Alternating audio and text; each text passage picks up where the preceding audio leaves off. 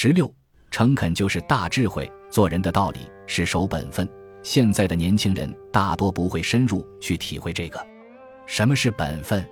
做领袖的、做父亲的、做干部的、做儿子的，上下长幼、贵贱亲疏之间都要守本分，恰到好处。譬如贫穷，穿衣服就穿得朴素，不可摆阔；有钱的人也不必装穷。所以仁爱要得分，施舍要得分，仗义疏财也要得分，智慧的行为也要得分，讲话也要得分，信也要得分。总而言之，做人做事要晓得自己的本分，要晓得适可而止，这才算成熟了，否则就是幼稚。我再引用一句清朝才子郑板桥郑燮的名言，叫做“难得糊涂”。他是江苏人，出身贫寒，靠自己站起来的，没有考取功名以前，靠卖画教书过活。那个时候教书待遇很低，我们过去家里请来的老师也是那样。不像现在做老师有很好的待遇，所以古人讲命薄不如趁早死，家贫无奈做先生，家里太穷了才出来教书讨生活。郑板桥后来考取功名，做山东潍坊的县令，潍坊是很有名的文化地区。我看过他给家里写的信，对我影响很深。这个就是教育，他叫家里的子弟们不要一心想着多读书求功名，读书读出来有学问。有功名又做官，这不一定有什么好处。他是个才子，琴棋诗画无所不能，所以他说：“我们郑家的风水都给我占光了，以后的子弟们要像我这般样样都会，是做不到的呀。你们只要规规矩矩，学个谋生的技术，长大了有口饭吃，平安过一辈子就是幸福。”所以他写了“难得糊涂”四个大字。怎么叫难得糊涂呢？笨一点没有关系啊，但是做人要守规矩。他对自己写的“难得糊涂”四个字有注解，他说：“聪明难，糊涂亦难；由聪明而转入糊涂更难。放依着，退一步，当下心安，非图后来福报也。”老实讲，哪个父母晓得自己的孩子够不够聪明？像我看我的孩子，跟我相比都马马虎虎，不够聪明。我告诉孩子们，不要学我。充其量读书读到我这样多事情文的武的都干过，有什么好处啊？没有好处，只有更多的痛苦与烦恼。知识愈多，烦恼愈深，受的教育愈高，痛苦愈大。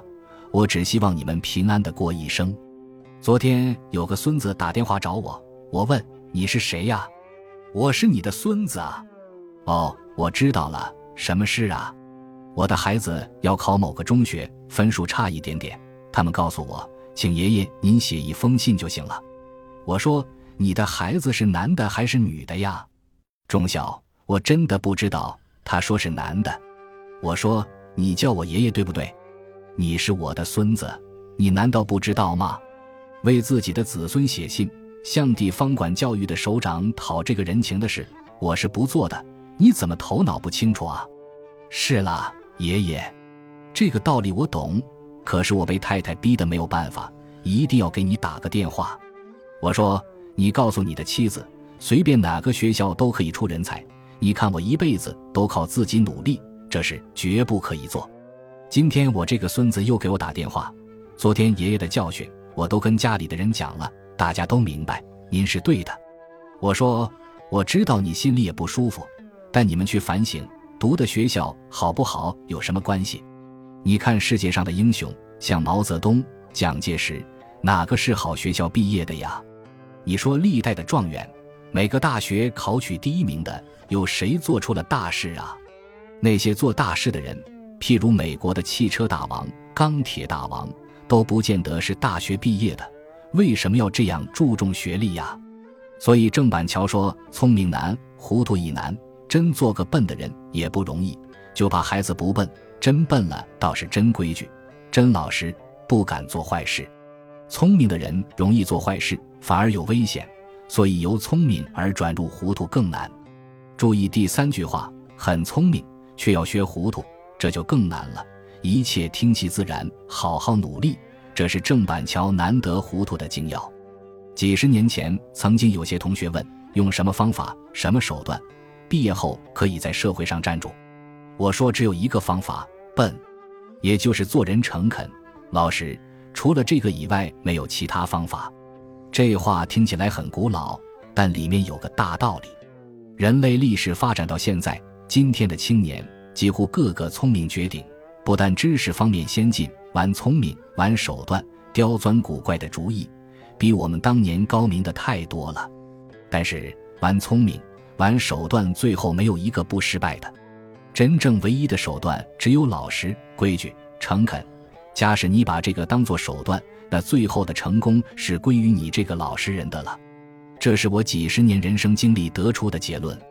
历史上玩聪明的人像花开一样，一时非常荣耀、光明灿烂，很快便凋萎了，变成了尘埃。这个世界上人人都在玩聪明，聪明已经没有用了。所以未来的时代，成功的人一定是诚恳的。规矩老实的，当然你也可以说，规矩老实也是一种手段，在理论上可以这么讲。毕竟古今中外的人都喜欢诚恳老实的人。就拿我们自己来比，你交一个朋友，他办法多，有智巧，很聪明，你一定非常喜欢，但是你也非常害怕。所以你最爱的朋友一定是那个老实诚恳的。所以列子也说，圣人是道化而不是智巧。智巧再高，也只能高到这个程度了。青年同学们个个都自认聪明，谁肯承认自己是笨蛋啊？但是这个聪明就是大问题。我常常提到，苏东坡一生受的打击很大。他有一首诗：“人皆养子望聪明，我被聪明误一生。”他后悔自己聪明。下面两句更妙了：“但愿生儿于且鲁，无灾无难到公卿。”希望笨儿子一辈子平平安安有福气，功名富贵都有。苏东坡的前两句诗蛮好的，后两句诗他又用聪明了。希望自己的儿子又笨又有福气，不必辛苦就做到大官，一辈子又有钱又有富贵。天下有那么便宜的事吗？他不是又用聪明了吗？这个聪明就不对了。